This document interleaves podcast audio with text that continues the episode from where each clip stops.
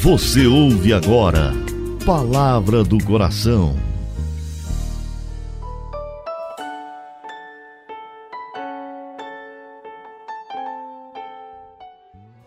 Em nome do Pai, do Filho e do Espírito Santo. Amém. Meu Senhor e meu Deus, eu creio firmemente que estás aqui, que me vês, que me ouves. Adoro-te com profunda reverência. Peço-te perdão dos meus pecados e graça para fazer com fruto esse momento de oração. Minha Mãe Imaculada, São José, meu Pai e Senhor, meu anjo da guarda, intercedei por mim.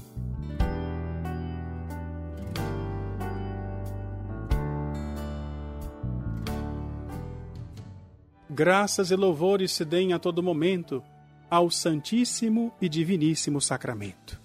Hoje, quinta-feira, bendizendo o Senhor por tantas maravilhas na nossa vida, bendizendo o Senhor pela comunidade de vida. Peço a você que reze pelos consagrados, viu? É hora de toda a família Coração Fiel se unir pela oração. Não esqueço também de lembrar a você. Também é ocasião para ajudar a comunidade a alcançar o 100% do projeto junto ao coração. Sua doação é muito importante para que a nossa comunidade consiga alcançar 100% no final deste mês, 100% de contas pagas.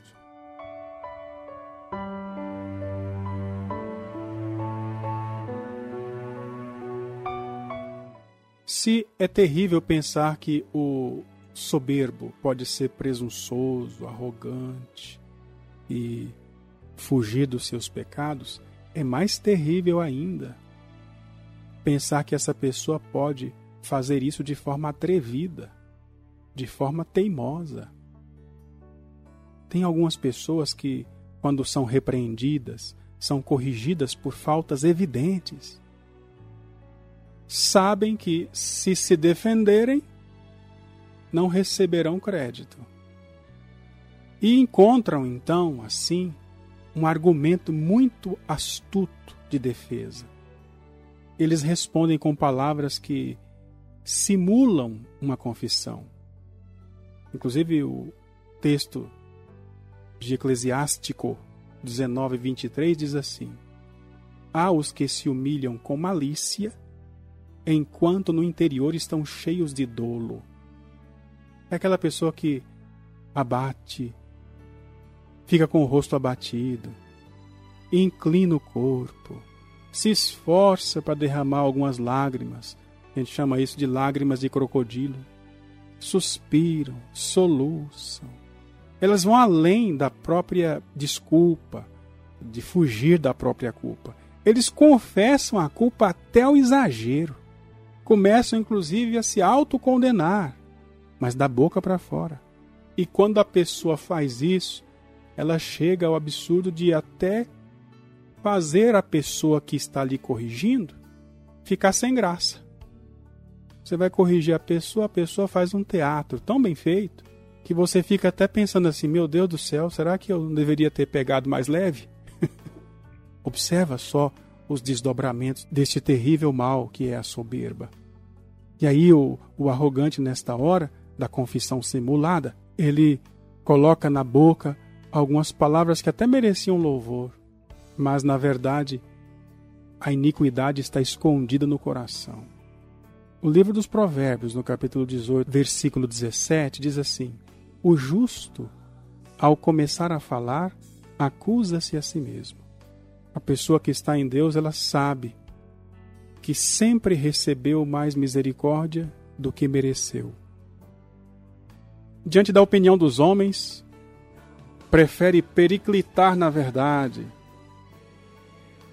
a fazê-lo na humildade.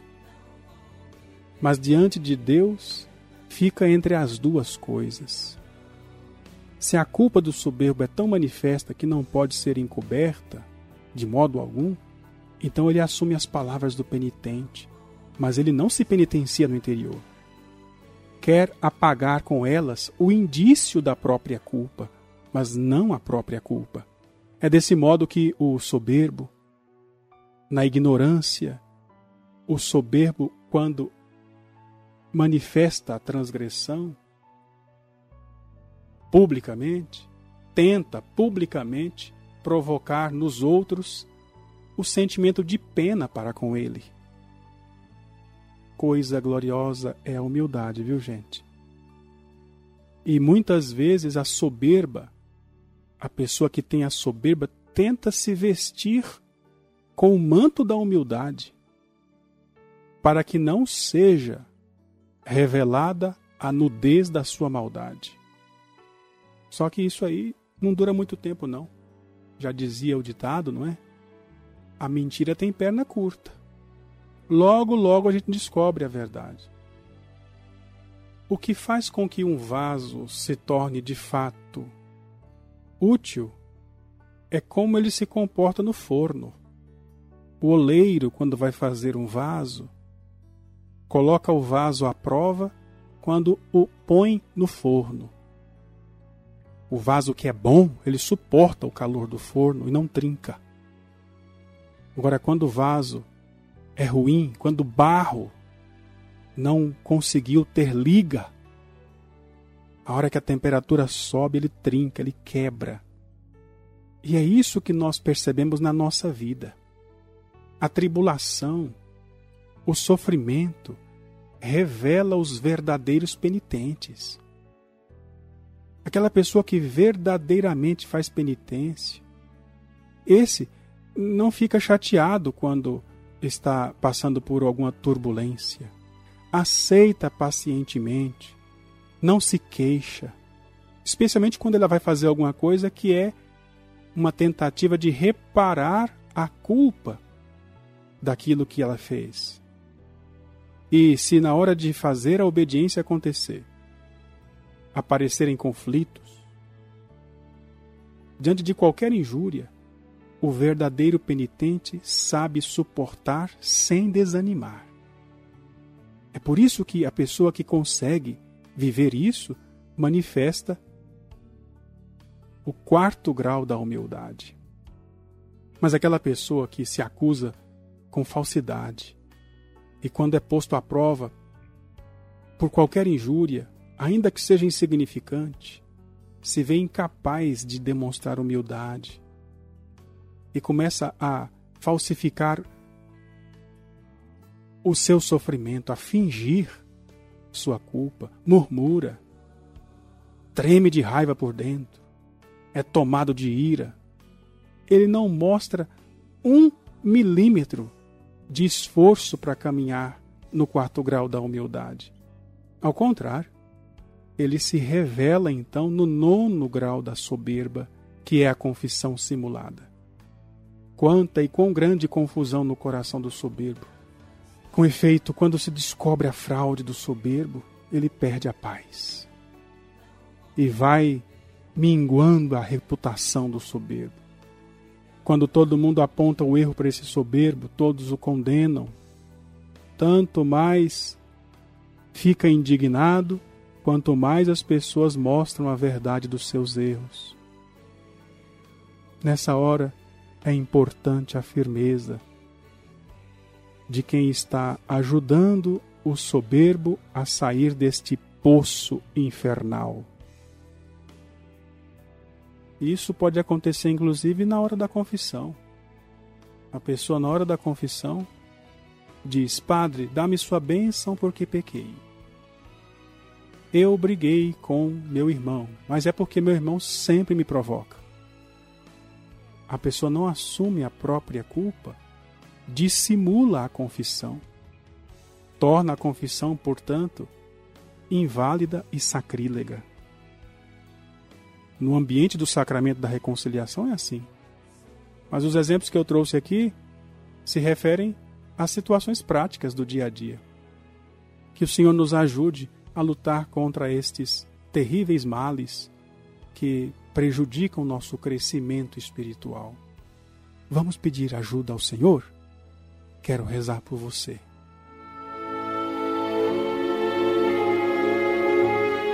Querido Deus e Pai, em nome de Jesus, teu Filho, nosso Senhor, pelas mãos da bem-aventurada Virgem Maria e de São José, concede no Senhor o Espírito Santo de humildade, concede-nos a verdadeira penitência, o verdadeiro arrependimento dos nossos pecados.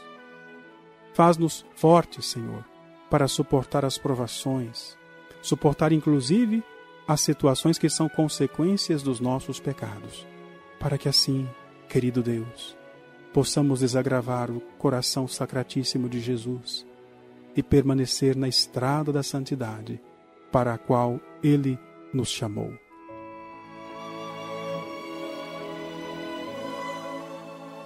Dou-te graças, meu Deus, pelos bons propósitos, afetos e inspirações que me comunicasses nesta meditação. Peço-te ajuda para pô-los em prática. Minha Mãe Imaculada, São José, meu Pai e Senhor, meu anjo da guarda, intercedei por mim. Que assim seja, que assim se realize, que assim se cumpra em nossa vida. Em nome do Pai, e do Filho, e do Espírito Santo. Amém.